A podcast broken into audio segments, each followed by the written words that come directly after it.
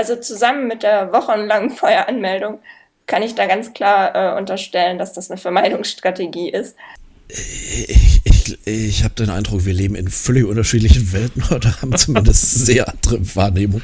Viele Dinge, die ihr auch heute so erzählt habt, die ihr berichtet habt, an die hätte ich nicht mehr im Traum gedacht, dass es so ist. Ich muss ehrlich sagen, ähm, ich glaube, meine Krankenkasse würde ziemlich sparsam gucken, wenn ich jetzt extra einen Rollstuhl für die Flixbusfahrt beantragen würde. Wo wir wieder bei dem Punkt wären, dass ähm, die Rubbellose das Geld bringen und das andere Geld verliert, sage ich mal. Genau. Und deswegen ist es extrem wichtig, dass die Fluggäste im Vorfeld, wenn sie sich anmelden, auch sehr konkret beschreiben, was sie können und was sie nicht können. Herzlich willkommen zu Verkehrt. Mein Name ist Konstantin Blecking und ich gestehe, ich bin Bahnliebhaber. Und ich bin Thomas Tasler und meine Leidenschaft ist die Luftfahrt. Und wir sind Adina und Timo Hermann von Mobilista EU. Und unsere Leidenschaft ist das Reisen. Wir kommen zusammen, um euch in diesem liebevollen Audioprodukt alles über Bahn, Bus, Flugzeug, Auto oder Eselskarren zu erzählen. Es gibt immer ein Thema, ein Problem rund um die Bewegung von Menschen und Waren, dem wir uns widmen und wir versuchen konstruktive Lösungen für das Problem anzubieten. Und heute geht es um Barrierefreiheit im Reisen mit der Bahn, dem Flugzeug und dem Fernbus. Und weil Thomas und ich beide zu Fuß gehen können, haben wir Adina und Timo eingeladen. Die beiden betreiben einen Blog über Reisen mit Rollstuhl, denn Adina kann nicht gehen. Sie wissen wirklich besser, was es bedeutet und wo die Probleme sind. Schaut deswegen gerne bei mobilista.eu vorbei und folgt den beiden auf Instagram und Twitter. Und das könnt ihr natürlich auch bei uns machen, denn wir freuen uns auch auf euer Feedback. Sowohl bei Instagram als auch bei Twitter, als auch natürlich bei uns auf der Webseite. Und wie ihr ja gerade mitbekommen habt, haben wir heute Gäste im Podcast. Adina und Timo, ihr reist mit dem Rollstuhl durch die Welt. Ja, hallo, ich bin Timo von Mobilissa. Ähm, wir sind jetzt seit 14 Jahren zusammen. Adina ist Rollstuhlfahrerin und seit 14 Jahren sind wir ein Paar und haben auch von Anfang an ähm, unsere gemeinsame Reiselust ausgelebt.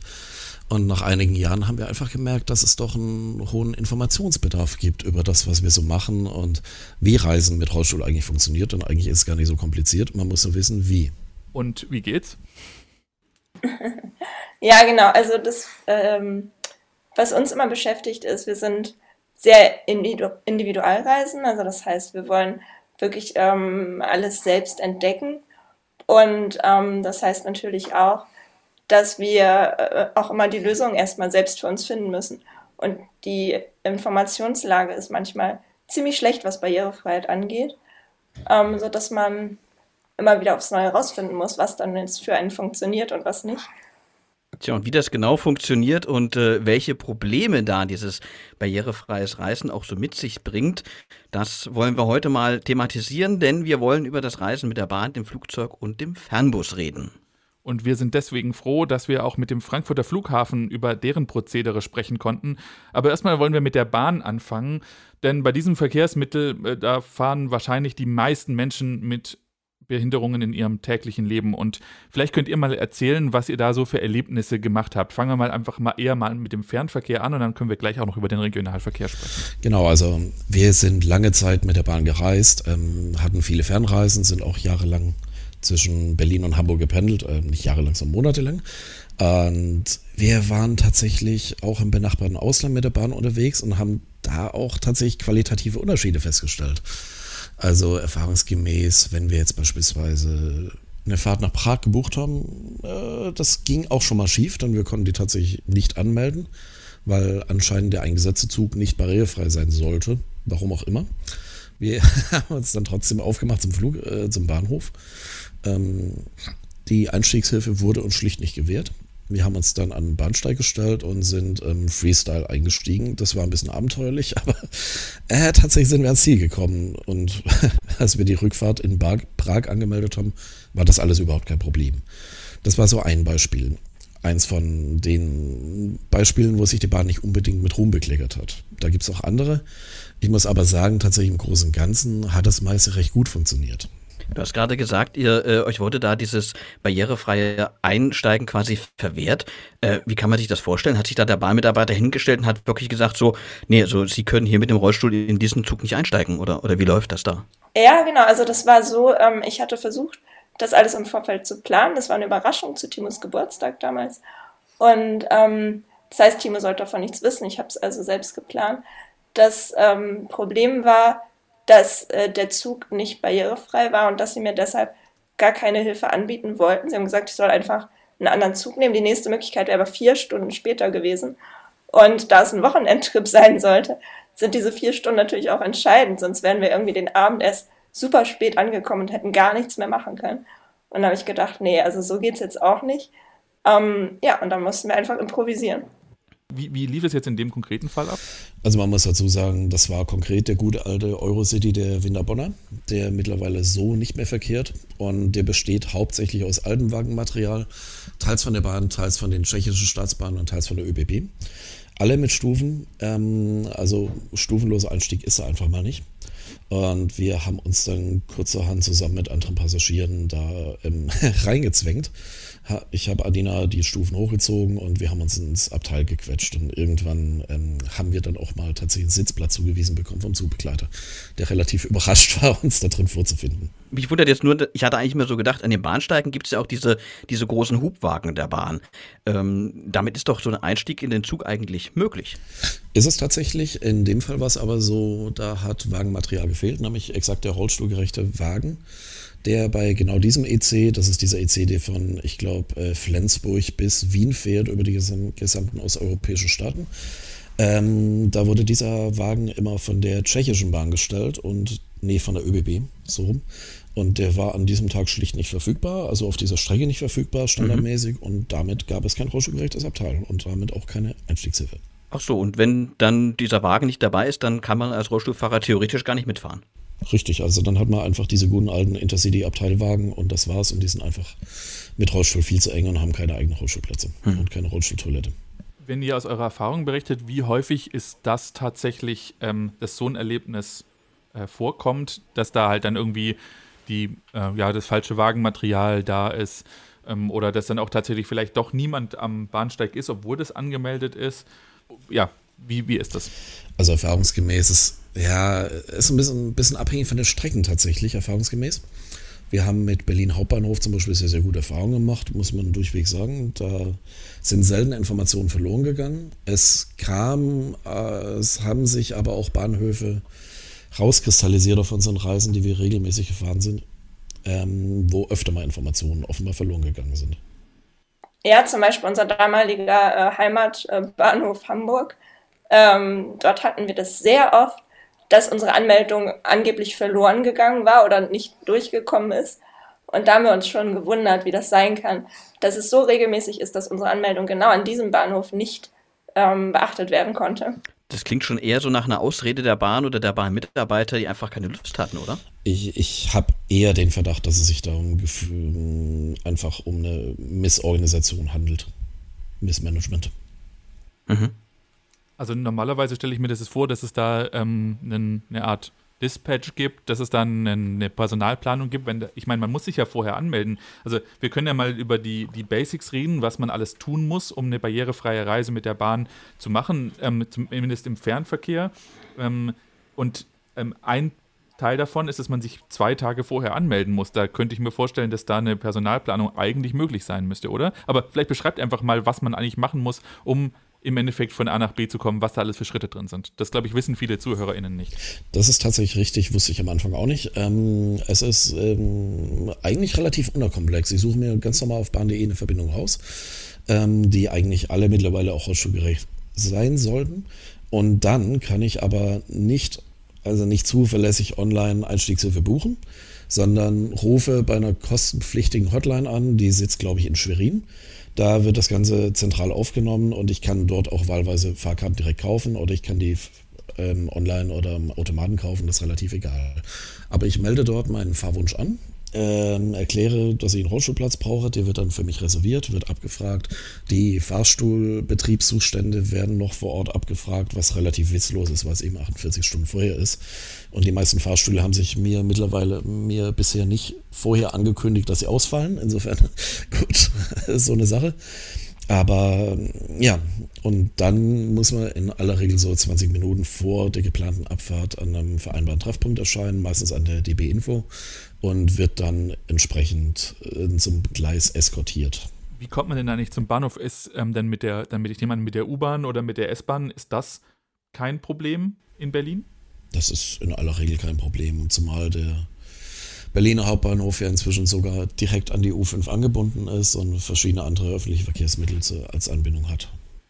Es kommt natürlich auch immer darauf an, welche Strecke man fahren muss. Also es gibt durchaus Umstiege, die sehr problematisch sind, weil Fahrstühle ständig defekt sind oder so etwas. Oder einzelne, Fahr ähm, einzelne Bahnhöfe haben natürlich auch noch keinen rollstuhlrechten Zugang, aber ja, unsere Verbindung geht relativ unproblematisch. Hm. Ihr habt gerade gesagt, äh, gerade auch, ihr seid natürlich darauf angewiesen, dass die Fahrstühle funktionieren. Wie ist so eure Beobachtung? Wie oft kommt das eigentlich vor, dass dann ja diese Fahrstühle auch für längere Zeit ausfallen? Das ist gar nicht so selten tatsächlich. Also wir haben ähm, zu, meinem, zu unserem Hintergrund, wir haben beide bei den Sozialhelden gearbeitet. Adina arbeitet dort immer noch als Head of Design. Und die Sozialhelden haben vor einigen Jahren mal das äh, Projekt Broken Lifts Org gestartet, ähm, die relativ wild und ähm, ohne damalige Mitteilung an die BVG und die S-Bahn die Betriebszustände von Fahrstühlen beobachtet haben und auch ähm, notiert haben. Und tatsächlich ist es gar kein Einzelfall, dass ein Fahrstuhl, wenn er nicht gerade nur für eine Wartung ausfällt, auch tatsächlich auch mal bis für eine Woche ausfällt. Und dann gibt es auch vor Ort keine andere Möglichkeit, dann zum Gleis zu kommen, oder? Ne, das ist dann immer abhängig davon, wie der Bahnhof gebaut ist. Wir hatten eine Zeit lang das zum Beispiel in Hamburg, dass wir wirklich äh, bestimmte Strecken gar nicht benutzen konnten, weil der Fahrstuhl mal länger defekt war ähm, und da gab es keine Alternative. Ähm, Im Berliner Hauptbahnhof ist es so, dass wir auch einmal schon äh, hinter die Kulissen durften. Ähm, das ist, glaube ich, Timos Lieblingsgeschichte, die kann er gerne erzählen. das wäre spannend. Ja, also es gibt da verschiedene Geschichten. Ähm, meine Lieblingsgeschichte ist tatsächlich gar nicht Berlin Hauptbahnhof, sondern ein, ein Ausfall ähm, des kompletten Notrufsystems im Bereich der Berliner BVG in der U-Bahn. Da waren sämtliche Fahrstühle gestört ähm, und wenn ein Fahrstuhl eine Notrufstörung hat, haben wir dann erfahren, wird tatsächlich ähm, das gesamte Fahrstuhlnetz deaktiviert aus Sicherheitsgründen. Und äh, ja, wir sind ausgestiegen in unserer Heimat und wollen raus. Und äh, siehe da, das hat nicht so gut funktioniert. Und auch die Bahnsicherheit stand da relativ ratlos da. Und ja, es endete damit, dass wir die Treppen genommen haben. Also das heißt, dann, da geht es dann mit ziehen und tragen, den, die Treppe hoch. So stelle ich mir vor.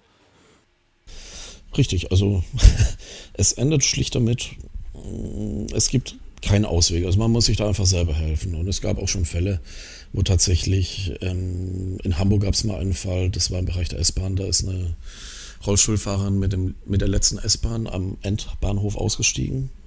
Ähm, da war der Fahrstuhl defekt. Sie stand nachts alleine dort und das endete mit einem Feuerwehreinsatz. Und es war eiskalter Winter. Also ich stelle mir das nicht besonders ähm, lustig vor. Da geht es dann nicht weiter. Da ist dann halt einfach Schluss. Wenn wir über die effekten Fahrstühle sprechen, ähm, was wäre denn aus eurer Sicht eine, äh, eine Lösung, die da passieren muss, damit das nicht mehr so häufig passiert? Also in meinen Augen hilft da nur entweder Redundanz. Das heißt, ich brauche wirklich für jede Verbindung zwei Fahrstühle, die unabhängig voneinander betrieben werden. Oder aber wie im Berliner Bereich jetzt an vielen Haltestellen auch vorgesehen, dass wenigstens Schrägen vorgesehen sind, dass ich auch ähm, stufenlos eben über eine meinetwegen auch steilere Rampe irgendwie ins Freie gerade. Das haben wir zum Beispiel am Flughafen Schönefeld. Da führen ja nur Schrägen da raus, weil auch sonst die Fahrstühle wahrscheinlich dauerdefekt wären. Äh, das ist anstrengend, das ist sicher nicht angenehm, gerade nicht mit schwerem Gepäck dazu. Aber es ist immer noch eine bessere Lösung, als vor Treppen zu stehen und dort hilflos zu sein. Okay, also das heißt, ähm, die Aufzüge, die können ein, ein Riesenproblem sein. Gehen wir jetzt mal davon aus, dass die Aufzüge kein Problem waren und man jetzt an seinem Bahnsteig angekommen ist. Wie sieht es dann aus? Also man hat das alles angemeldet, dann hat man sich an den Treffpunkt, ist mit dem auf den Bahnsteig, was passiert dann? Ähm, also in der Regel ist es so, dass dann die Person vom Bahnhof ähm, zum Beispiel den Hublüfter holt, wenn das bei dem jeweiligen Zug nötig ist. Es kommt ja auf den Zug drauf an. Ähm, dann hat man ganz oft das Problem, dass man erstmal warten muss, bis die ganzen Menschen Platz gemacht haben, weil ähm, der Bahnmitarbeiter ganz oft auch Probleme hat, sich da den Weg frei zu machen, um den Hublüfter an den Zug zu bringen. Und dann steht man da als Rollstuhlfahrer und wartet und wartet, bis man dann endlich mit dem Hublüfter an den Zug ähm, kann. Jetzt gibt es ja auch bei dem neuen ICE auch äh, einen eingebauten Lift. Äh, der hat ja schon bei einigen für, ich sag mal, etwas Sport gesorgt, weil er doch wohl recht anspruchsvoll in der Bedienung ist. Habt ihr den schon mal getestet? Tatsächlich hatten wir selber noch gar nicht die Gelegenheit, denn ich ähm, bin seit einigen Jahren, ehrlich gesagt, wieder überzeugter Autofahrer und Flieger und ähm, habe einfach keine Lust mehr auf die Bahn, um offen zu sein. Ähm, ist aber so, einige Bekannte aus meinem Umfeld sind schon in den Genuss gekommen, das Ding zu testen.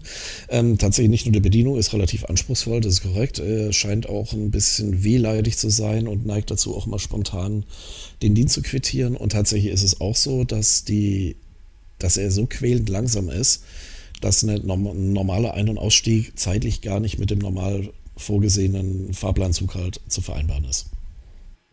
Das heißt, dann gibt es auch eine Verspätung, weil ja dann eben ein Rollstuhl reingebracht werden muss, wenn man diesen Lift da nimmt, ne? Richtig. Also im Schnitt braucht er wohl so zwei bis knapp drei Minuten, um komplett auszufahren, Passagier aufzunehmen, hochzufahren, abzuladen und wieder einzufahren. Und in aller Regel sind in den Fahrplänen ja nur eine Minute Zug halt vorgesehen, manchmal auch zwei Minuten, gerade wenn es Berlin Hauptbahnhof ist. Aber das zieht dann automatisch Verspätung nach sich. Deswegen, ich weiß auch von einigen Bahnmitarbeitern, bei denen das Ding so gar nicht beliebt ist. Ich, ich glaube, das, das zeigt so ein kleines bisschen, äh, ähm, zeigt das auf ein Problem hin, dass ähm, Menschen mit Behinderung und Barrierefreiheit zu schaffen etwas ist, was man ähm, zwar aus so einer staatlichen Sicht oder aus, aus, aus einer ähm, gesamtgesellschaftlichen Sicht, sage ich jetzt mal besser, möchte, aber wirtschaftlich ist das alles gar nicht. Und, ähm, das, und deswegen wird auch genau in die Hinsicht, in der Hinsicht nur geplant, dass, dass es versucht wird, so weit wegzudrängen, weil es eben nicht wirtschaftlich ist. Ist das eine Erfahrung, die ihr gemacht habt, oder ist es bei der Bahn anders, das ist ja ein Staatsunternehmen? Genau, das ist ähm, tatsächlich eine Erfahrung, die man als Mensch mit Bindung leider häufiger macht, dass man ähm, also, dass der Umgang mit der Barrierefreiheit für die Menschen eher so eine Art Ausnahme ist oder dass man das Gefühl bekommt, dass es jetzt ja auch so ein bisschen Charity, ne? Also sie wollen den Behinderten da jetzt mal gerade was Gutes tun, statt es so zu betrachten, dass es einfach ein Menschenrecht ist, dass ich auch von A nach B kommen kann. Ähm, weil das bringt mich natürlich dann auch in eine Lage, wo ich ähm, einem Busfahrer oder Zugführer gegenüberstehe in einer Haltung, wo ich mich schon fast als Bittsteller empfinde, weil ich eben ähm, merke, dass ich deren Ablauf störe und äh, dass ich da eine Belastung bin. Und das ist ein sehr unschönes Gefühl. Mhm. Ist das im Endeffekt dann also eher ein gesellschaftliches Problem in Richtung der Akzeptanz oder ist das was, was tatsächlich auch in, in Betriebsabläufen ähm, besser funktionieren könnte? Sozusagen, dass man sagt, wir planen Fahrpläne so, dass wir mehr Puffer haben, sage ich mal, das eben nicht so viel zu Problemen für Lok- oder Triebfahrzeugführer führt. Also ich glaube, in einer Gesellschaft, die äh, wirklich inklusiv sein will, sollte das tatsächlich normal sein, dass sowas auch immer mit eingeplant ist, weil das eben auch ein Ausdruck davon ist, dass man, dass man die Gesellschaft so annimmt, wie sie eben ist. Also ich meine, es gibt ja auch viele alte Leute, die ähm, werden auch äh, zunehmend Hilfe brauchen und ähm, die wollen ja auch immer mobiler sein. Das ist ja auch ein Trend, den man beobachten kann, dass ähm, unsere alternde Gesellschaft auch ähm, sich dahin entwickelt, dass sie auch lange mobil sein möchte und dass die alten Leute eben nicht äh, schon frühzeitig beschließen, für immer zu Hause zu bleiben. Ähm, und insofern finde ich, sollte das auch mit eingeplant sein sehe ich persönlich auch so, dass es, ähm, einen, äh, dass es einfach mit eingeplant werden muss. Ähm, wir haben jetzt gerade über den Berliner Hauptbahnhof gesprochen. Das ist ja einer der größten und modernsten Bahnhöfe, die die Bahn hat. Das ist ganz neu. Ja? Und da, das ist da in einigermaßen äh, gut funktioniert, sage ich mal. Ähm, das ist äh, das würde man sich auch erwarten, weil der Bahnhof eben so neu ist und so frisch geplant ist. Aber es gibt ja auch ganz andere Sachen. Also wir können ja mal über den, über den Regionalverkehr sprechen oder ich sage jetzt mal auch über mehr so ländliche Regionen. Da sehen Bahnhöfe anders aus. Oder in Tübingen selbst auch zum Beispiel, äh, wo ich ja bis vor kurzem noch gewohnt habe, da ist ein Bahnsteig zum Beispiel so niedrig, da wird, glaube ich, Barrierefreiheit nicht so gut drin sein. Die Bahn hat sich auch viele Jahre lang, ähm, was die Modernisierung von Bahnhöfen anbelangt, hinter der sogenannten Tausenderregel versteckt. Das heißt, es musste eine Frequentierung von 1000 Zu- und Ausstiegen pro Tag nachweisbar sein, damit in diesen Bahnhof investiert wurde, was natürlich für einen ländlichen Bahnhof teilweise absolut utopisch ist. Und trotzdem sind dort Menschen, die auf die Bahn angewiesen sind, weil sie einfach auch gar keine andere Anbindung haben, weil ein Busverkehr nicht stattfindet. Deutschland hat unglaublich viele ähm, sehr ländliche Abschnitte.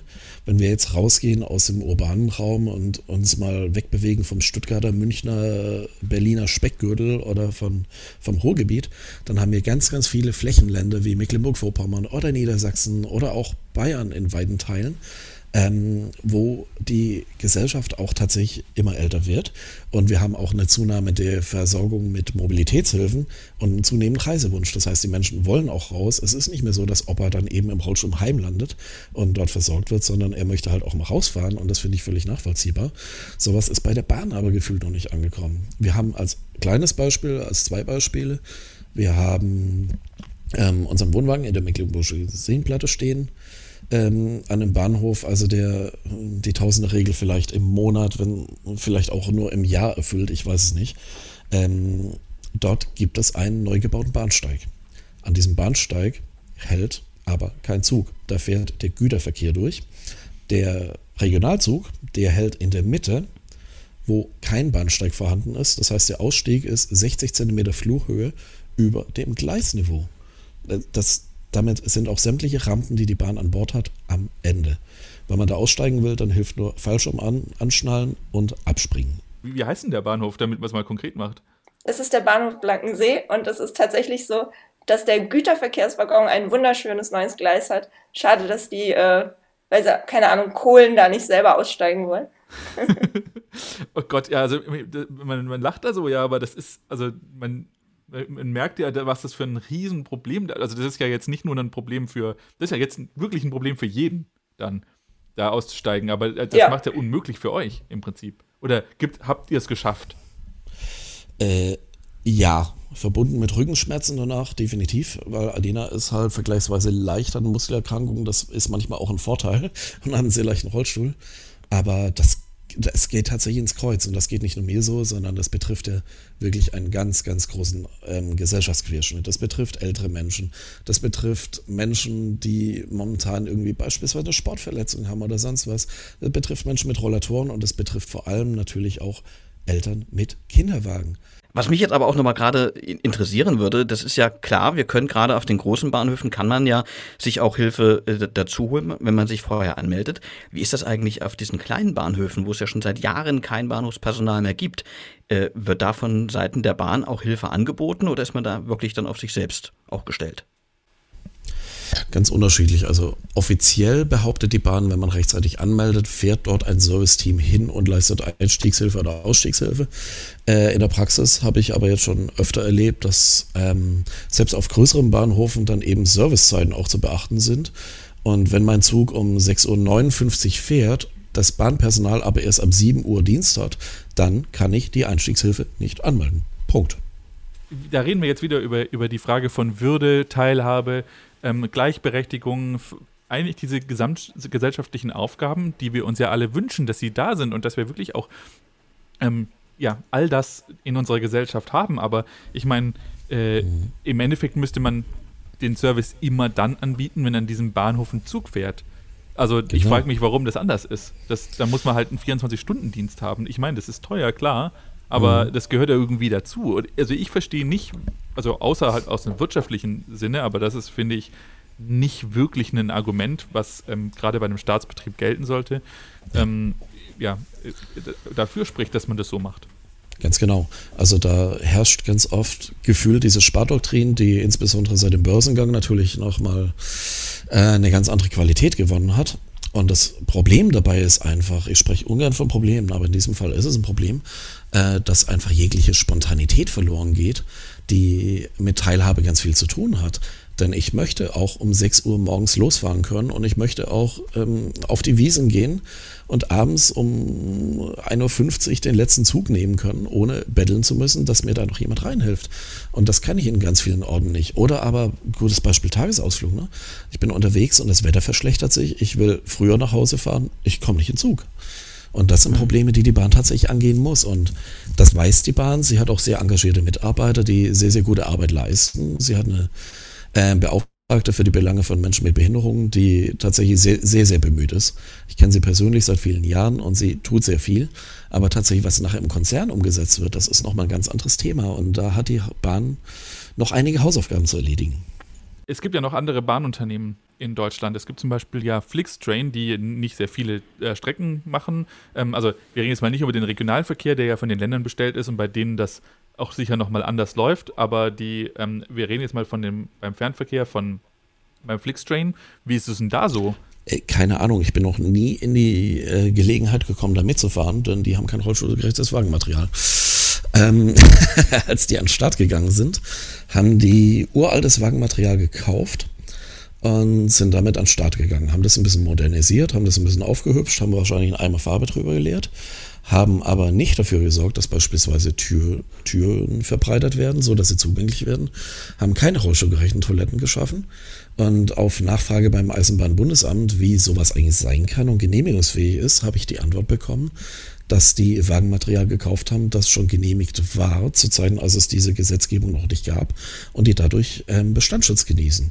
Und erst jetzt in den kommenden Jahren verspricht Flixtrain vage, dass sich irgendwas ändern könnte und sie planen, irgendwelches Wagenmaterial anzuschaffen. Das heißt, es bedeutet im Endeffekt aber, dass es, da geht es halt gar nicht, was, jo. wenn wir mal wenn wir Schulnoten vergeben wollen, das ist halt dann schon noch eine 6. Und wie ist ja.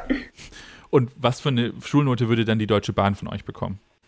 Ich denke, ähm, je nachdem, so zwischen 2 und 3. Gut, aber eine 2 und 3, das ist ja dann gut bis befriedigend. Ähm, äh, das ist eigentlich ja ähm, für die Deutsche Bahn. Ich glaube, ich, ich habe das Gefühl, dass sie sich fast schon damit zufrieden geben würden. Also, ähm, aber nehmen wir mal ich 2 bis 3 ist gut. Hm. Ihr wart ja auch in äh, schon in anderen Ländern unterwegs. Äh, mich würde gerade nochmal gerade interessieren, auch zu unseren Nachbarn in Richtung Frankreich, Schweiz, Österreich. Äh, wie wäre da so eure Note, was die Barrierefreiheit angeht? Ist das da ein ähnliches Problem wie in Deutschland? Also gerade ähm, die Zugverbindung Richtung Österreich, muss ich sagen, da, da würde ich direkt eine 1 Plus geben. Da habe ich sehr gute ähm, Erinnerungen dran. Das war für uns ähm, so ein kleines Aha-Erlebnis in Sachen Bahnreisen tatsächlich. Das bedeutet, die ÖBB ist nicht nur beim Nachtzug besonders gut, sondern auch bei der Barrierefreiheit. Absolut. Ähm, ich hatte heute vor genau acht Jahren das Vergnügen, in den Genuss einer Telefonkonferenz mit Bahnvorstandsmitgliedern zu kommen. Und ähm, da ging es eben genau um diese Erfahrung, die wir mit Prag gemacht haben. Und da wurde mir erklärt, dass diese Verbindung überhaupt noch rollstuhlgerecht sein kann, weil die ÖBB, die österreichische Bahn, schon seit vielen, vielen Jahren wesentlich mehr ähm, Rollmaterial stellt, insbesondere Rollstuhlabteile, als sie vertraglich überhaupt verpflichtet wäre, weil die Bahn einfach nichts mehr übrig hat. Das heißt, die ÖBB ist da weitaus besser aufgestellt und ähm, auch die alten Wagen waren wesentlich komfortabler, muss man sagen. Der Service, den Service habe ich wesentlich besser erlebt und wahrgenommen als bei uns. Also ich würde das jetzt mal so ein bisschen zusammenfassen, was wir gerade gemacht haben. Würdet ihr, und dann könnt ihr sagen, ob das stimmt oder nicht. Also die Bahn ist in Deutschland jetzt mal nicht besonders super, aber es ist für Deutschland tatsächlich das Beste, was wir haben. Im Ausland geht es deutlich besser. Zum Beispiel in Österreich und Flixtrain ist durchgefallen, weil es das überhaupt nicht gibt. Richtig zusammengefasst? Absolut, ja. Wunderbar. Dann kommen wir nämlich jetzt zu unserem nächsten ähm, Thema und da ist es das Flugzeug. Du hast ja gerade schon gesagt gehabt, dass ihr ja mehr mit dem Auto und aber auch mit dem Flugzeug reist. Ähm, fürs Flugzeug sind wir sehr froh, dass wir nämlich mit Bärbel Töpfer sprechen konnten von Fracare Service von der Fracare Service GmbH, die nämlich die Mobility Services am Frankfurter Flughafen macht. Ihr selbst habt gar nicht ihr seid bis jetzt noch nicht über den Frankfurter Flughafen geflogen, wenn ich das richtig verstanden habe. Aber natürlich seid ihr viel geflogen, da ihr ja auch viel ins Ausland für euren Blog oder auch natürlich für andere äh, private Reisen ähm, geflogen seid.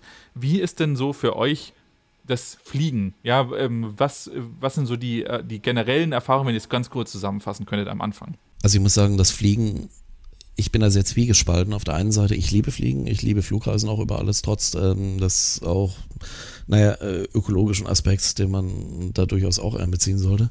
Aber es bedeutet für mich auch eine ganze Menge Stress und Planung und Unsicherheit. Und das liegt hauptsächlich daran, an mehreren Punkten. Zum einen, ich weiß nie so recht, was mich am Flughafen erwartet.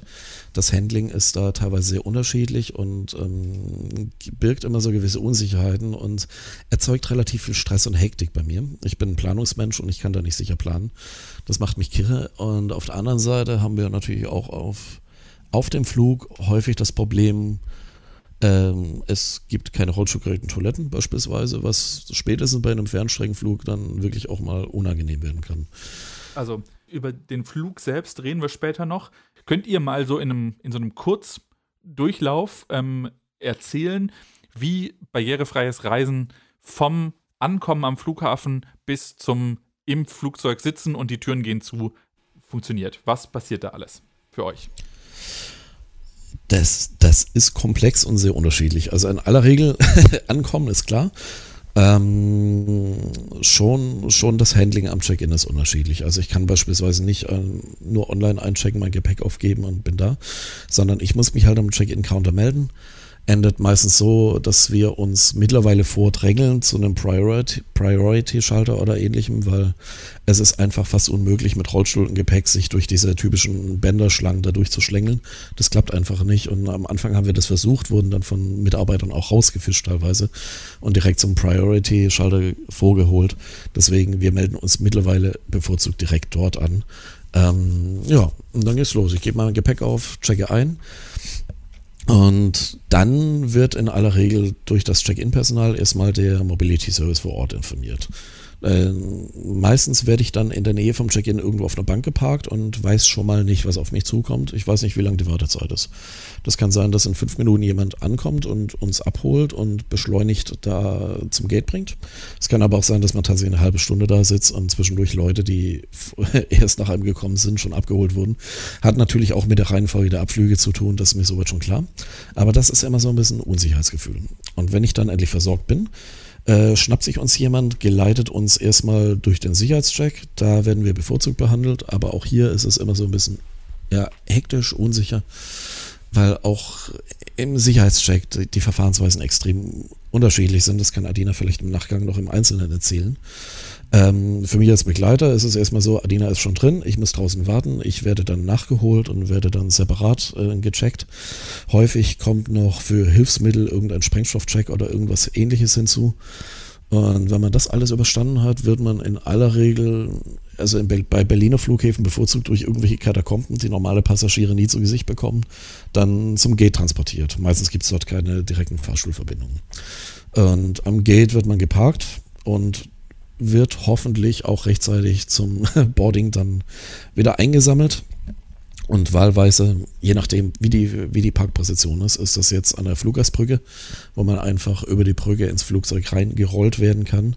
Oder steht das Flugzeug auf einer Außenposition. Das heißt, ähm, ich werde erst mit dem Bus hingekarrt und im dümmsten Fall ähm, mit einem, mit einem Tragestuhl die Gangway hochgeschleppt, was wirklich unangenehm ist. Da kann Adina näher drauf eingehen.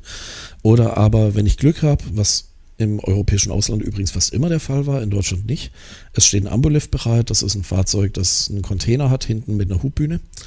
Dieser Container wird dann einfach hochgepumpt, hydraulisch, an das Flugzeug ran und ich kann von diesem Container aus ebenerdig in den Flieger reinrollen. Der Rollstuhl geht dann zurück, der geht niemals mit in die Kabine, sondern der muss zwingend im Gepäckraum bleiben. So, das ist so das gängige Boarding und ich glaube, Adina kann da noch ein paar Takte zu erzählen.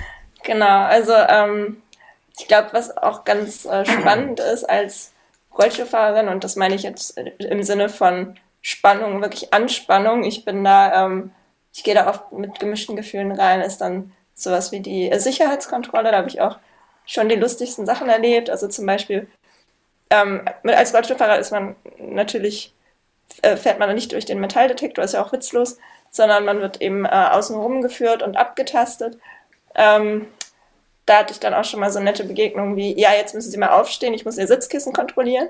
Ich so, ja, ich sitze ja nicht im Rollstuhl, weil ich so gut laufen kann.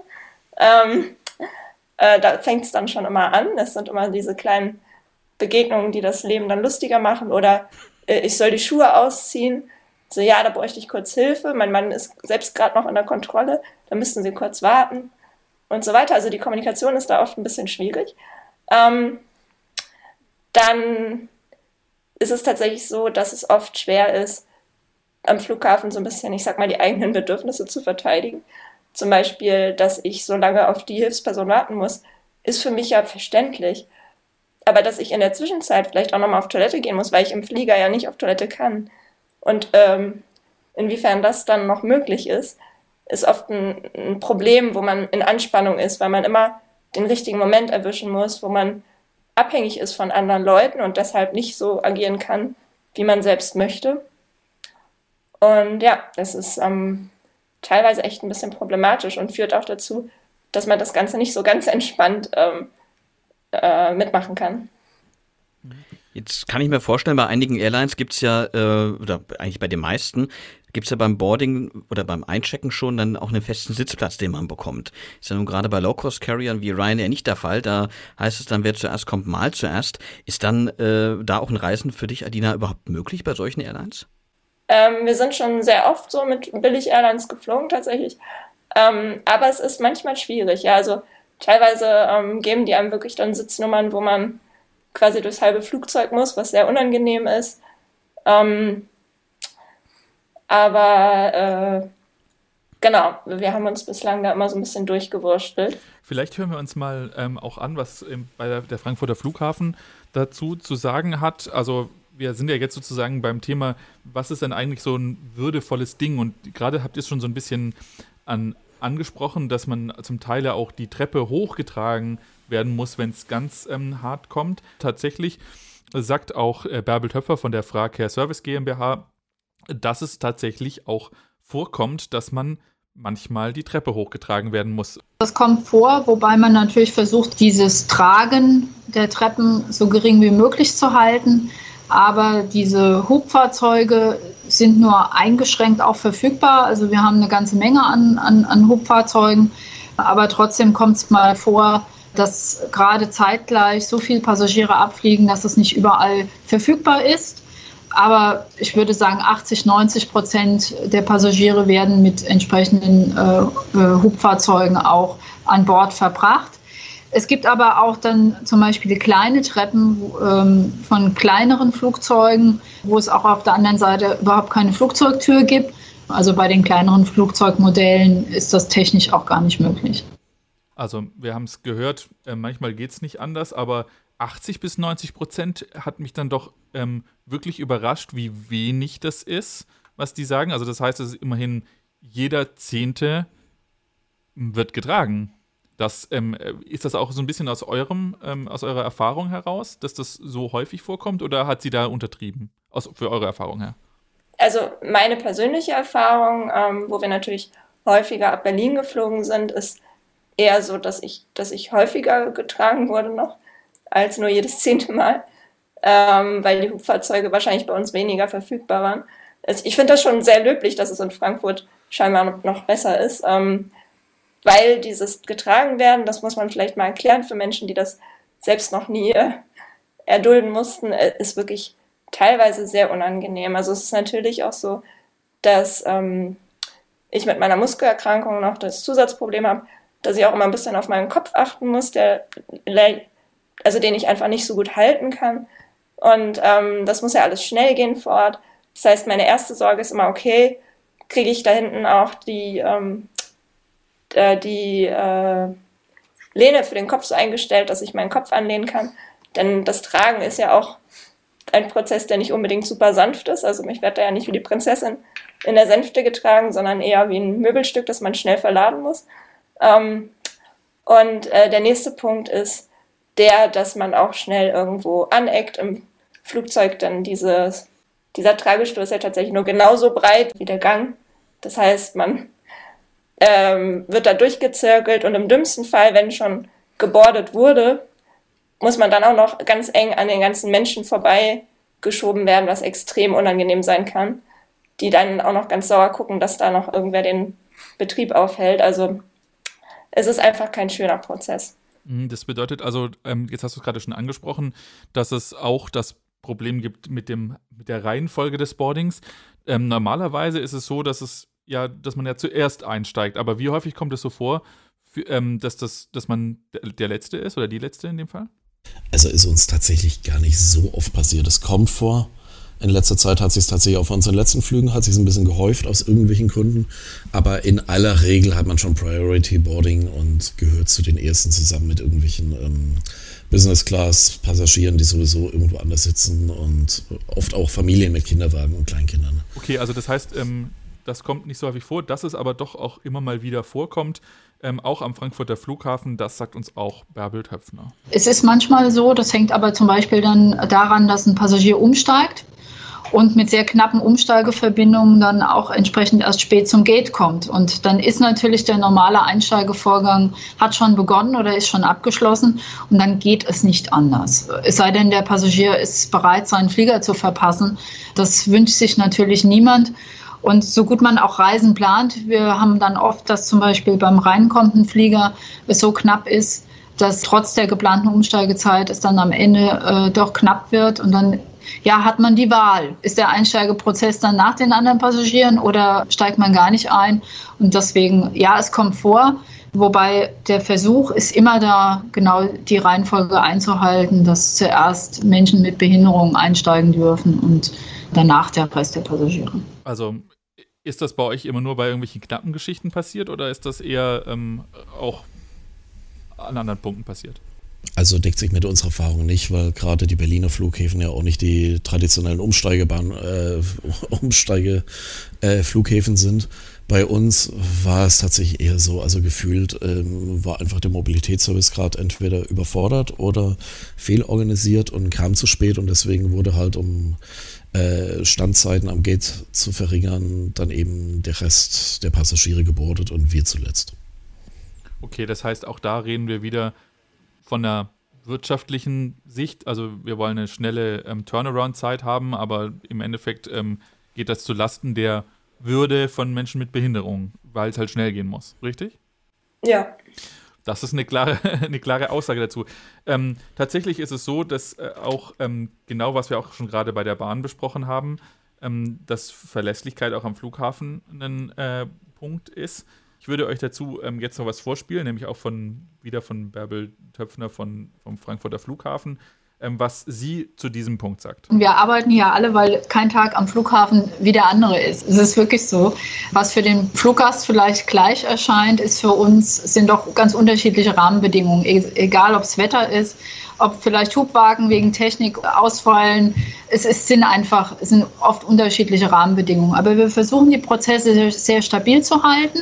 Das ist auch wichtig für uns, weil äh, wir auch Verfahren haben, auf die wir uns verlassen und die wir letztendlich beschrieben haben. Es gibt auch manchmal von Fluggesellschaften, gerade wenn es darum geht, Sicherheitshinweise oder besondere Sicherheitssituationen, die können wir nicht beeinflussen. Dann kann das auch mal sein, dass es etwas anders läuft. Aber wir versuchen immer dieselben Prozesse auch ablaufen zu lassen und auch für, un für unsere Mitarbeiter wir müssen, glaube ich, ein bisschen dazu sagen, wir haben natürlich jetzt mit dem Frankfurter Flughafen gesprochen, einen Flughafen, von dem ihr nicht abgeflogen seid. Und in Berlin reden wir hauptsächlich von Tegel und Schönefeld, also zwei Flughäfen, die so nicht mehr existieren. Aber die, ähm, trotzdem ist es ja so, dass, es, dass diese Erfahrungen existieren und dass die natürlich ähm, auch, sagen wir ein bisschen verallgemeinbar sind, wollte ich nur mal dazu sagen. Aber tatsächlich ist diese Frage der Verlässlichkeit, dieser ähm, äh, dass man sich auf die Abläufe irgendwie verlassen kann und auch einstellen kann? Ist das was, was ihr so seht, dass es passiert oder ist das nicht so? Es ist wahnsinnig unterschiedlich. Also ja, man, man sieht schon eine durchgehende Linie, man kann da so ein bisschen was Einheitliches erkennen, aber es gibt auch immer wieder Abweichungen und eben ähm, die Frage der, des regelmäßigen Kontakts und sowas. Das ist, glaube ich, so das Hauptproblem, dass man einfach sehr oft Wartezeiten hat, die mit äh, einer sehr großen Ungewissheit verbunden sind. Ich meine, wenn ich am Gate sitze, ist mir das relativ egal. Ich verlasse mich darauf, dass ich da nicht sitzen bleibe, wenn der Ramp Agent schon wieder verschwunden ist. Das wird sicher nicht passieren, aber gerade wenn ich so im Check-in-Bereich irgendwo im Terminal sitze, und dort ähm, eine halbe Stunde lang ignoriert werde, dann ist das einfach so eine sehr unangenehme Situation. Und ich weiß nicht, komme ich noch rechtzeitig zum Flieger oder nicht. Und äh, gibt es da irgendwas, wenn wir jetzt wieder über Lösungen sprechen würden, die dieses Gefühl für euch verringern würde? Was müsste man da tatsächlich machen aus eurer Sicht? Also ich würde halt einen sehr, sehr eng, engmaschigen Kontakt mit Passagieren, die irgendwelche Special Needs haben, bevorzugen, sei es über eine App oder sonst irgendwas. Und das Problem ist klar, ich kann natürlich irgendeinen Mitarbeiter anquatschen, aber in aller Regel wird er überhaupt keine Ahnung haben, wer ich, wer ich bin und was, ich, was ich von ihm will. Hat keine Ahnung von den Prozessen, hat keine Ahnung von dem Fortschritt. Und da, also ich, ich meine ganz ehrlich, Lieferando kriegt das hin, ähm, ich kann gucken, wo mein Essen gerade ist, das ich bestellt habe. Äh, warum ist das an einem Flughafen nicht möglich? Also ihr würdet euch am liebsten wünschen, dass es eine Art von App gibt, ähm, bei dem, mit denen man kommunizieren kann mit dem Flughafen. Am Frankfurter Flughafen ist sowas nicht geplant und ähm, es, es, kommt auch so rüber, als ob die das nicht für nötig empfinden würden. Das sagt dazu Bärbel Töpfner. Mal unabhängig davon, dass der Gast sich jetzt da nicht einklingt. Das, wir hatten das gerade und auch nicht, nicht angedacht ist. Unsere Mitarbeiter werden gesteuert über eine Disposition und wir wissen sehr genau, wo Gäste abzuholen sind. Also das heißt, wenn bei uns ein Gast an irgendeinem Punkt das Gefühl hat, er ist vergessen, das kommt durchaus vor, wenn auch mal Wartezeiten damit verbunden sind, dann kann über unsere Zentrale auch Auskunft gegeben werden, wann kommt ein Mitarbeiter und Sicherheit gegeben werden. Sie sind nicht vergessen, Sie werden hier auch wieder abgeholt oder dann und dann kommt ein Mitarbeiter. Also das heißt, die Fluggesellschaft dann beim Check-in wieder anzusprechen, wo bleibt er denn? Oder irgendein äh, Mitarbeiter im Terminal, die wissen, an wen sie sich zu wenden haben, an die Zentrale und wir informieren dann auch entsprechend. Also im Regelfall, und das würde ich jetzt mal für den Flughafen Frankfurt behaupten, wir haben so viele Mitarbeiter auch mit dem entsprechenden Symbol äh, am Jackett bei uns laufen, da ist kaum ein Gast irgendwo, der unbemerkt irgendwo sitzt und dann Hilfe, der sich bemerkbar machen würde, Hilfe bräuchte, der dann vergessen wird. Also das halte ich für die Gefahr für sehr gering. Es wurde dazu noch gesagt, dass man sich das mal überlegt, aber sie das eher für unwahrscheinlich halten, was in der PR-Sprache mehr Nein machen wir nicht heißt. ähm, und also das ist eigentlich schon ziemlich deutlich, aber ihr würdet euch das äh, wünschen. Was würdet ihr jetzt, wenn ihr jetzt dem Frankfurter Flughafen das nochmal direkt sagen könntet? Warum ist es was, was sich auch für Sie lohnt, das zu machen? Ja, ich verstehe nicht ganz, warum äh, da diese Transparenz, die ja wahrscheinlich recht leicht möglich wäre, nicht äh, gegeben wird. Also wenn die Abläufe ja im Hintergrund sowieso stattfinden, das heißt, die haben ja ihr System, wo sie selber auch sehen können, ähm, wo gerade wer ist und wie weit ein Status gerade ist. Ähm, wenn ich das, wenn ich das einsehen könnte als Passagier, dann müsste ich nicht ständig nach Mitarbeitern vor Ort suchen und die fragen. Das würde ja auch deren Ablauf erleichtern. Ich würde ganz einfach sagen, Transparenz bringt Verlässlichkeit, bringt Vertrauen. Das sollten auch Marketer verstehen.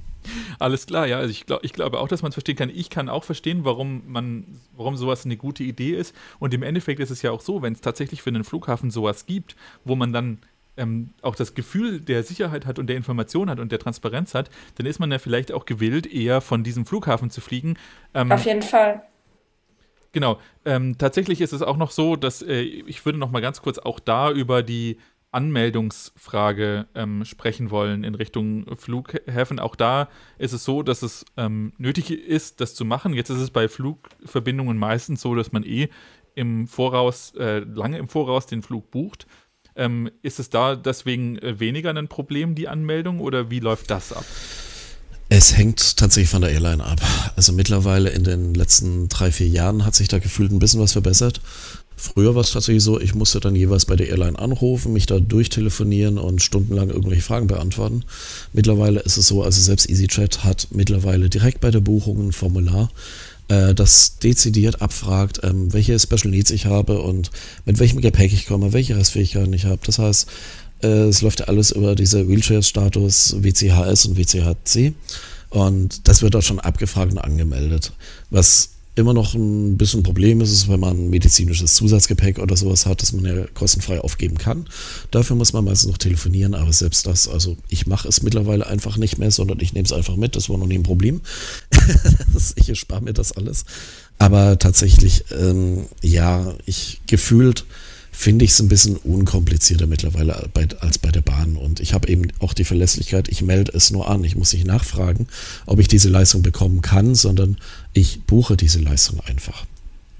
Das ist übrigens auch etwas, was sozusagen, was aus einer, ähm, von der EU vorgeschrieben ist. Also das, das müssen die tatsächlich machen. Genau, aber tatsächlich ist es so, dass zumindest jetzt mal, wenn wir mal aus der Sicht des Frankfurter Flughafens schauen, das Anmelden und das genaue Anmelden läuft ja über die Fluggesellschaft, aber das offensichtlich so ist, dass nicht so viele Menschen das auch richtig machen. Es gibt nämlich tatsächlich einen Wunsch, den die haben, was äh, an Menschen mit Behinderung, was man bitte unbedingt bei der Anmeldung beachten muss. Die unterschiedlichen Grade jetzt auch von Mobilitätseinschränkungen sind übrigens auch sehr, sehr wichtig anzugeben bei der Buchung, weil wir entsprechend danach unsere Mitarbeiter und auch unter Umständen zum Beispiel Gerätschaften disponieren, können wir einen Passagier auf einen E-Wagen setzen, ähnlich wie so Golfwagen auf dem Golfplatz äh, mit denen wir Passagiere fahren. Das wäre zum Beispiel nur, wenn ein Passagier auch in der Lage ist, eine Stufe hochzugehen, weil der E-Wagen, er muss einsteigen, er muss aussteigen. Das ist jetzt bei einem Passagier, der das nicht mehr packt, ist es wichtig, weil dann müssen wir mit dem Rollstuhl unbedingt kommen und müssen dann eine Individualbetreuung auch eins zu eins machen. Und das macht unheimliche Unterschiede, auch was unsere Personalplanung betrifft. Genauso auf dem Vorfeld, wenn jemand noch Treppen gehen kann, ist gut. Wenn sich aber herausstellt, wir haben damit gerechnet, dass er selbst die Treppen laufen kann, müssen aber dann einen Hubwagen bestellen. Das dauert und verzögert selbstverständlich dann die Abfertigung. Und deswegen ist es extrem wichtig, dass die Fluggäste im Vorfeld, wenn sie sich anmelden, auch sehr konkret beschreiben, was sie können und was sie nicht können lieber dann auf Nummer sicher gehen und sagen, ich kann das nicht, als dann vor Ort die Problematik haben, dass wir nicht mit dem entsprechenden Gerät oder auch mit den Mitarbeitern vor Ort sind. Was würdet ihr auf so einen Wunsch jetzt sagen? Ich nehme an, ihr meldet das alles auch an, weil ihr ja auch da Profis drin seid, aber was sagt ihr auf so einen Wunsch? Absolut verständlich. Also ich finde das sogar in Ordnung, dass man ähm, seinen Dienstleister mitteilt, was genau man braucht und was man nicht kann. Das, da habe ich gar kein Problem mit.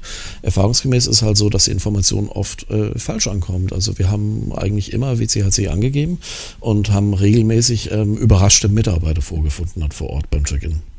Okay, das heißt, ähm, weil es ja über die Fluggesellschaft läuft, ist das vielleicht ein Problem, dass man auch nicht direkt beim Flughafen sich anmeldet? Ja, es kann gut sein, dass da auch wieder Informationen verloren gehen. Ähm, und was ich mir auch noch vorstellen kann, weil ähm, äh, ja angesprochen wurde, dass es ja auch andere Lösungen gibt für Leute, die zum Beispiel eine Stufe gehen können. Ich glaube, dass Menschen, die nicht permanent im Rollstuhl sitzen oder permanent eine Behinderung haben, ähm, oft wahrscheinlich diese, dieses Anmeldeformular für Menschen mit Behinderung gar nicht, äh, sich da nicht angesprochen fühlen vielleicht. Vielleicht ist es auch tatsächlich noch eine Art der Kommunikation, Menschen mit abzuholen, die einfach nur ähm, nicht besonders gut laufen können, aber die sich selbst nicht wirklich als behindert empfinden. Das ist ja auch immer noch so ein Problem. Lass uns doch mal ganz kurz einen Blick mal auch äh, insgesamt auf das Reisen auch in der Kabine werfen. Ähm, unterscheidet sich das für dich, Adina, äh, von denen, ich sag mal, ja, von dem Normalreisenden oder ist, ist dann ja die, der Kabinenaufenthalt für dich genauso wie für alle anderen? Ähm, also größtenteils würde ich sagen, es ist schon wie für alle anderen. Ähm, mit dem Unterschied, dass ich halt zwischendurch nicht aufstehe und mir die Beine vertrete oder auf Toilette gehe, weil es äh, nicht geht. das heißt also, Langstreckenflüge sind dann für dich natürlich auch, auch ja eigentlich nicht möglich, ne? Also wir haben ähm, zweimal ähm, eine Reise mit Langstreckenflug gemacht und es ging auch irgendwie, aber schön ist doch ein bisschen anders. Also es ist so, dass es ähm, mit dem Toilettengang dann wirklich so ist, dass ich Timos Hilfe brauchte und dass ähm, die Stewardess dann ähm, die Toilettenkabinentür so gehalten hat, dass man da jetzt nicht so doll reingucken konnte. Das war schon sehr unangenehm und ich muss zugeben, dass ich das dann auch wirklich genau plane, dass das wirklich nur einmal sein muss und dass ansonsten möglichst vermieden wird, weil es einfach nicht besonders schön ist. Mhm.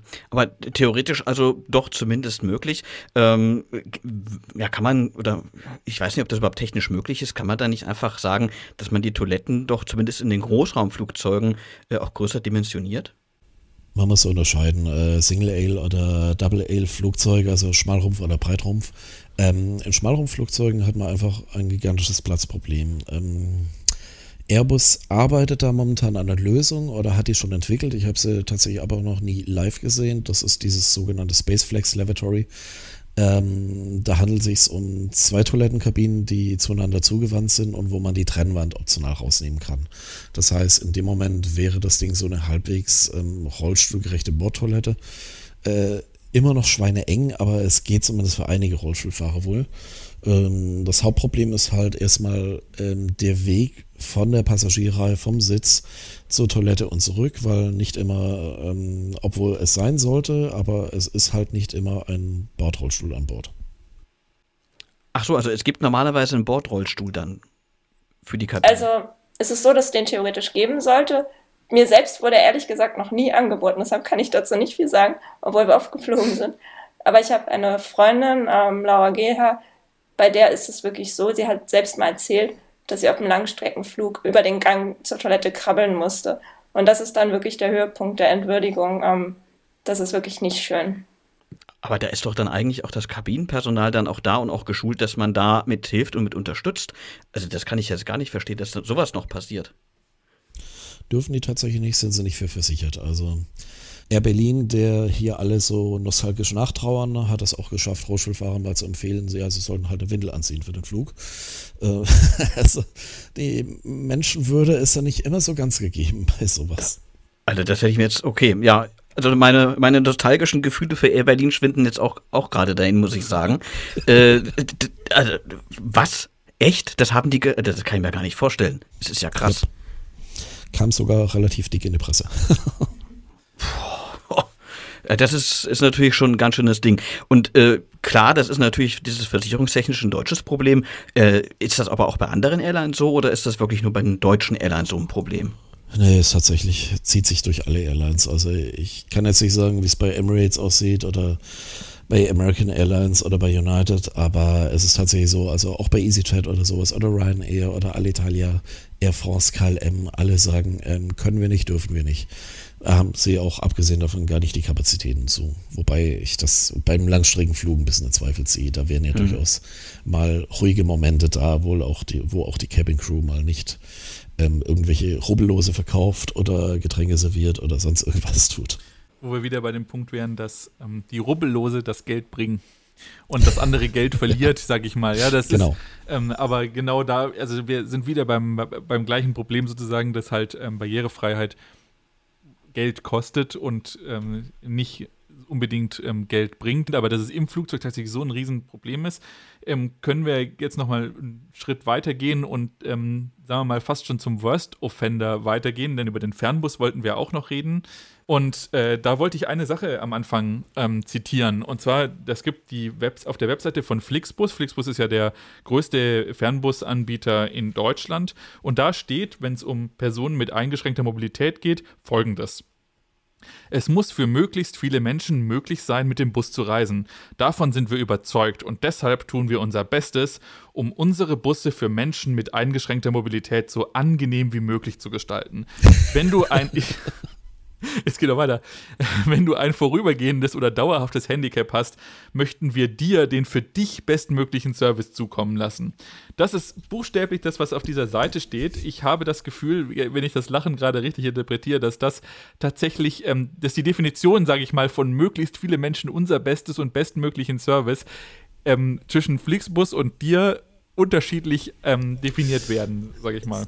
Ich, ich, ich habe den Eindruck, wir leben in völlig unterschiedlichen Welten oder haben zumindest sehr andere Wahrnehmung.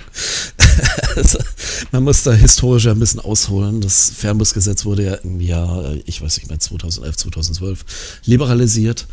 Und ähm, im Gegensatz zur Bahn, wo klipp und klar Barrierefreiheit fest im Gesetz verankert ist, war das im neuen liberalisierten Fernbusgesetz erstmal überhaupt nicht vorge vorge vorgesehen. Das wurde von Anfang an schlichtweg vom Gesetzgeber nicht mitgedacht und ich ähm, bin mir auch nicht so sicher, ob das vom Verkehrsministerium nicht auch durchaus lanciert worden ist. So.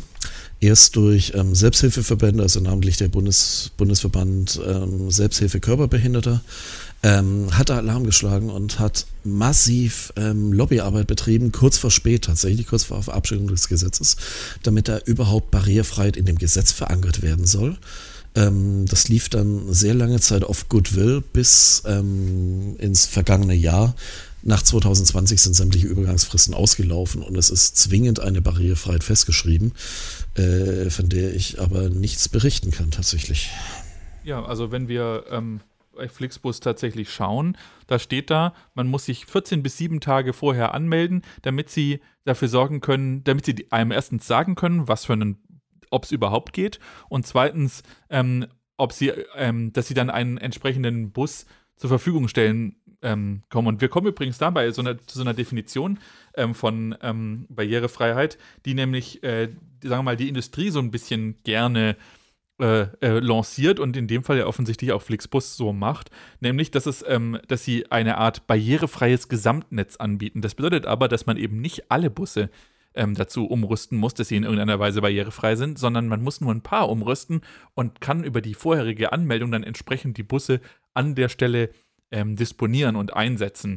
Aber es wäre natürlich das bedeutet natürlich, dass man sich, dass man wirklich über Wochen, in dem Fall ja fast zwei oder eine Woche, ja, vorher anmelden muss, um dann mit dem Bus überhaupt fahren zu können als Mensch mit Behinderung. Und wir haben ja gerade ähm, beim Flughafen auch gehört, dass es ja eben nicht nur dauerhafte äh, Behinderungen gibt, sondern man kann ja auch eine Verletzung haben und dann ich äh, und dann eingeschränkt sein.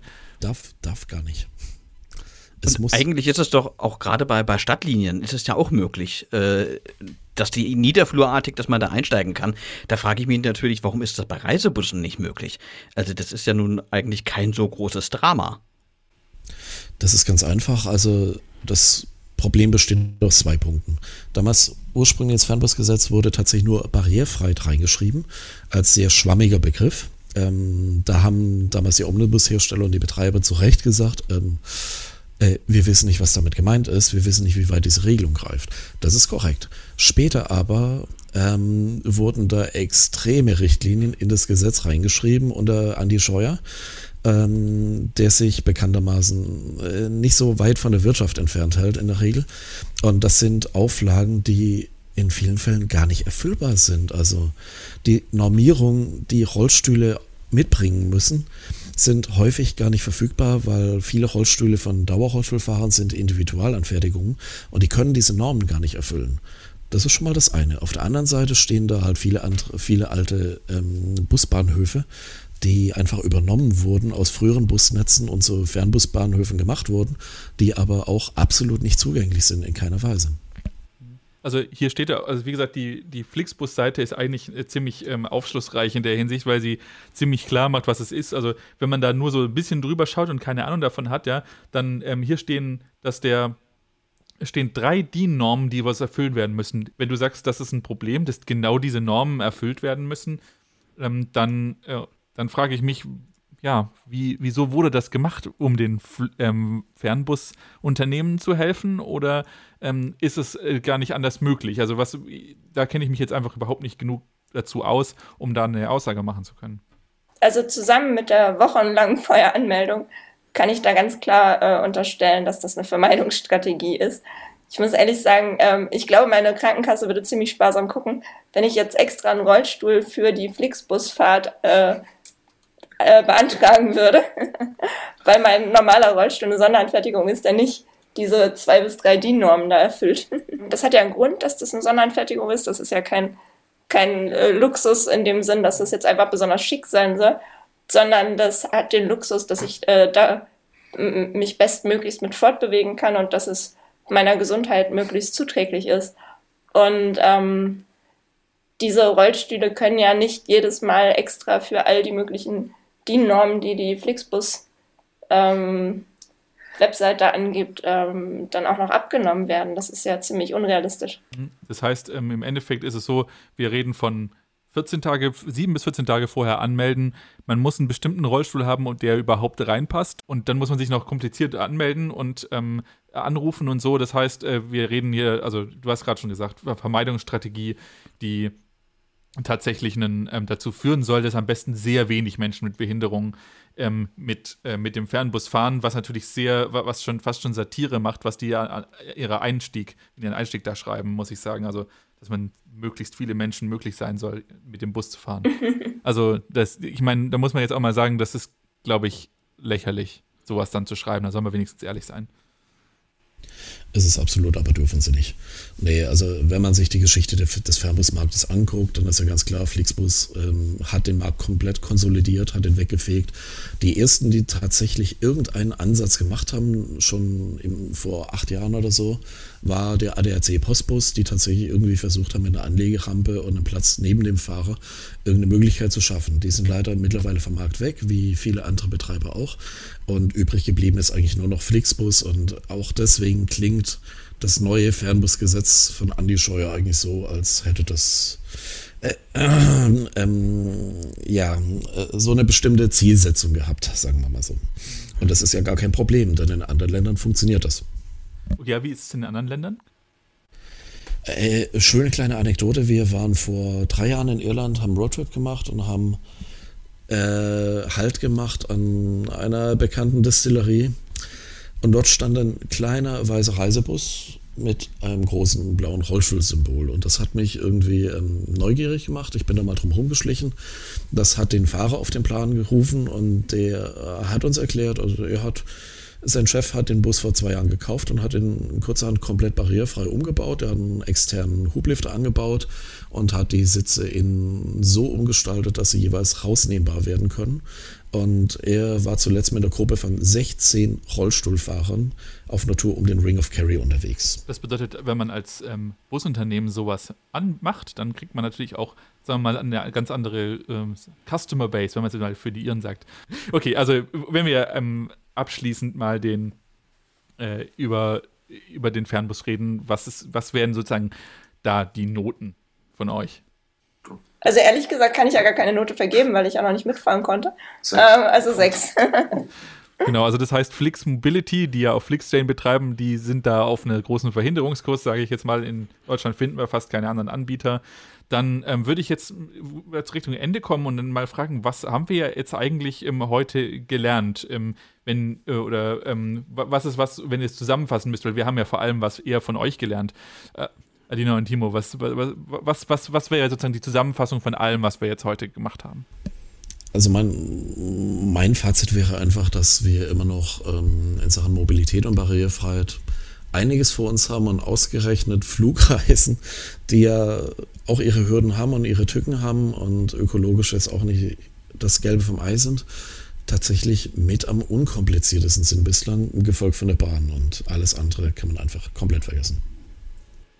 Also ich glaube, dass die Beispiele aus dem Ausland ganz deutlich zeigen, dass wir da um gesetzliche Verpflichtungen nicht drumherum kommen. Also überall dort, wo es gesetzliche Verpflichtungen gibt und wo Barrierefreiheit auch wirklich als Menschenrecht gesehen wird, äh, steht es halt besser. Und deshalb glaube ich, dass wir nur über diesen Weg da jetzt uns auch selbst hier verbessern können in Deutschland. Deshalb wünsche ich mir, dass ähm, es gesetzliche Regelungen gibt und dass wir ähm, auch in der Gesellschaft stärker verankern, dass jeder Mensch äh, reisen können sollte. Ja, und ich glaube, wir müssen auch gar nicht so weit umherschauen, um zu sehen, wie es denn besser läuft. Ihr habt ja vorhin die Beispiele Österreich und jetzt eben auch Irland genannt, äh, bei denen doch diese Akzeptanz auch deutlich größer ist. Da fragt man sich natürlich auch, warum haben wir das in Deutschland so noch nicht hingekriegt? Und äh, jedes Mal rühmt sich ja auch die Bahn oder auch andere Unternehmen, wenn sie ihre Station irgendwie umbauen und da jetzt dann doch eigentlich mal ein Grundrecht geschaffen haben und stellen sich dann doch hin und feiern sich immer wieder selbst. Das ist schon erstaunlich, äh, wie da doch äh, der Blick auf dieses Thema auch gerade hier bei uns in Deutschland noch ist. Doch wenn ich dann so selber überlege, so erstaunlich ist es dann doch nicht, denn so präsent ist es ja auch für mich selber gar nicht gewesen vorher. Viele Dinge, die ihr auch heute so erzählt habt, die ihr berichtet habt, an die hätte ich nicht mehr im Traum gedacht, dass es so ist. Und äh, so gesehen, also da haben wir, glaube ich, wirklich noch, wie ihr auch sagt, eine große gesellschaftliche Aufgabe vor uns. Sehr ähnlich würde auch mein Fazit ausfallen, dass man, also ich habe, glaube ich, auch zuvor äh, auch gar nicht so den Blick so unbedingt dafür gehabt, um was eigentlich genau da so die, die Probleme dafür sind. Das hat sich jetzt ein bisschen mit der Recherche und vielleicht auch schon ein bisschen zuvor ähm, vor allem entwickelt, dass ich gesehen habe, ja, das ist tatsächlich ein Problem. Und gerade die Frage der, ähm, der Würde ist ein, ist für mich das Problem. Also du sagst Menschenrecht und das, aber in unserem Grundgesetz ist ja Artikel 1 die Würde des Menschen unantastbar. Und da ist ja wirklich jeder mit gemeint, ja. Und genau das sollte uns eigentlich auch so ein kleines bisschen verpflichten, dass wir da keine Abstriche machen, sondern tatsächlich für jeden würdevolles Reisen in dem Fall ähm, anbieten müssen. Und zwar auch in, den, in, den gleichen Art, in der gleichen Art und Weise. Und ich bin da absolut deiner Meinung, Adina. Es geht tatsächlich da nur über gesetzliche Vorgaben. Ja? Und natürlich ist das ein Problem für die Wirtschaft. Die sagt dann, ja, oh nein, wir, das können wir uns alles nicht leisten, das ist ganz furchtbar. Und wenn wir jetzt sozusagen da auch äh, diese entsprechenden Vorgaben in Richtung des Fernbusses ähm, uns anschauen, die ja im Prinzip nicht erfüllbar sind, sage ich mal, ähm, dann ist es eigentlich so, dass es, wenn wir tatsächlich Barrierefreiheit wollen, als eine Art Menschenrecht, als würdevoller Umgang mit allen Menschen in unserer Gesellschaft, dann müssen wir die Unternehmen, die ja privatwirtschaftlich organisiert sind und deswegen auch aufs Geld schauen, dazu zwingen, das anzubieten. Und nur dann funktioniert es. Und ich sage mal so, am Flughafen ist es so, das ist, was da passiert, das ist erzwungen böse gesagt. Das ist nämlich ein Gesetz. Jetzt können, werden die natürlich sagen, nein, nein, das wollen wir natürlich auch und wir sind natürlich total toll dabei, aber in Wirklichkeit ist es so, dass es natürlich ein Gesetz gibt und deswegen machen die das so. Und ähm, bei der Bahn ist es, ähm, ist es ähnlich und was passiert, wenn man das alles seinen freien Lauf lässt und so eine äh, ganz schwammige Nummer macht oder ähm, sagen wir alles ausschließt, dann ähm, ist, äh, das sieht man dann, wie es beim Fernbus funktioniert. Nämlich, es wird versucht, es so weit wie möglich von sich wegzuschieben. Und deswegen, mein Fazit wäre auch, Barrierefreiheit, Teilhabe in der Gesellschaft, Würde funktioniert nur über klare gesetzliche Vorgaben. Und genau, das wäre insgesamt mein Fazit. Wir hoffen, euch hat diese Folge gefallen. Wenn nicht, dann schreibt uns und wenn ja, dann empfehlt uns am besten natürlich euren Freunden weiter. Wenn ihr mehr über die Reisen von Adina und Timo erfahren wollt, dann folgt den beiden doch auf mobilistar.eu auf allen Social Media Kanälen wie Facebook, Twitter und Instagram. Und wir sind dort natürlich auch zu finden ähm, unter Verkehrt, der Mobilitätspodcast. Dort freuen wir uns natürlich auch über Anregungen zu neuen Themen, genau wie unter feedback at verkehrt.org.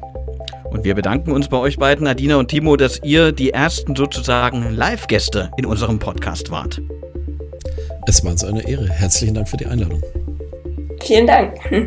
Ja, es hat uns wirklich gefreut. Und euch da zu Hause oder wo ihr uns gerade hört, wünschen wir allzeit gute Fahrt und guten Flug. Bis zum nächsten Mal.